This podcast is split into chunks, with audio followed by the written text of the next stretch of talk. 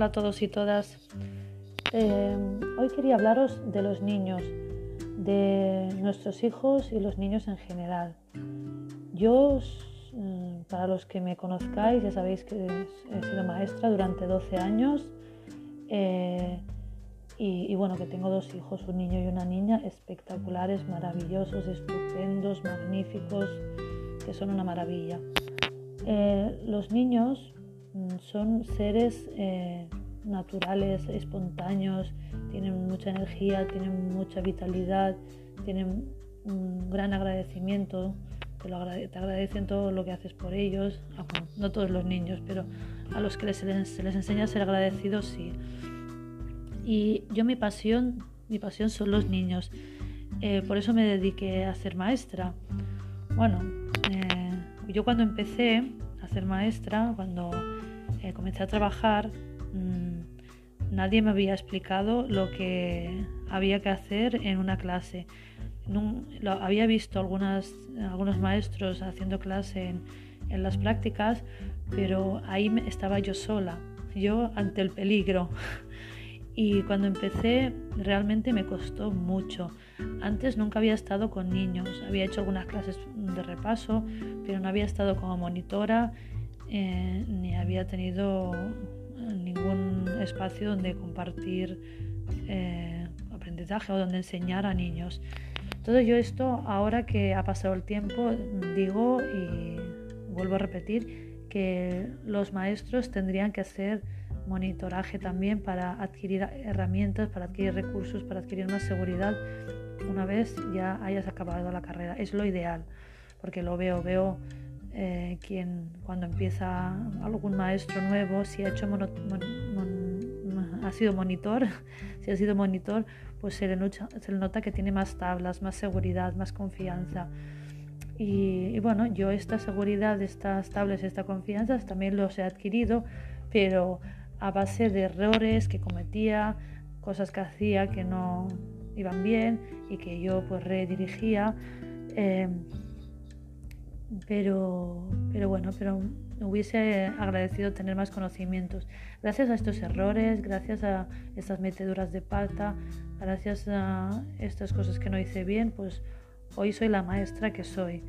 Me considero una maestra empática, una maestra bondadosa, una maestra que, eh, que, pues, eh, escucha activamente a sus alumnos, una maestra que refuerza a sus alumnos, eh, una maestra creativa, soy bastante creativa y, bastante líder en clase, o sea, modestia aparte, pero realmente me veo así y realmente los niños me, creo que me ven así porque me he manifestado en más de una ocasión eh, que les gusta que sea su tutora y que me echan de menos cuando llevo tiempo sin estar con ellos por fiestas, entre otras cosas. Eh, entonces, mm, yo cuando estoy en el aula me transformo. Cuando entro en la clase, pues digo, estos niños son como mis niños, como mis hijos. Y ahí puedo dar todo de mí, puedo estar mm, segura que haga lo que haga, lo haré bien, porque si a mi hijo hay algo que no le haría, pues a ellos tampoco. Por ejemplo, el gritar. El gritar, pues, eh, eh, es un punto que he trabajado mucho, que yo mm, al gritar es el último y recurso y el y el recurso que no me gusta utilizar. Si lo utilizo es alguna vez puntual, eh, que, bueno, que a lo mejor estoy muy cansada, tengo mal día, pero no debería ser así. nosotros tenemos, somos los adultos y tenemos recursos y deberíamos tener recursos para dar a los niños lo que se merecen. En clase los niños se merecen lo mejor, se merecen aprender significativamente, se merecen eh, alguien que los escuche, se merecen un buen maestro, una buena maestra. Y, bueno, eh, yo pues cuando era pequeña ya os conté en el otro podcast que tuve dos monses que me marcaron, que fueron mi, eh, mi luz, mi, guía y bueno, gracias a ellas yo creo que hoy en día soy maestra, como yo lo dije en el, podcast anterior. Y, ahora los tiempos han cambiado, ya mmm, los niños demandan mucho más en clase, eh, tienes que estar muy al día de los últimos juegos que salen, eh, de, la, de, la, música que les gusta, porque así puedes conectar mejor con ellos.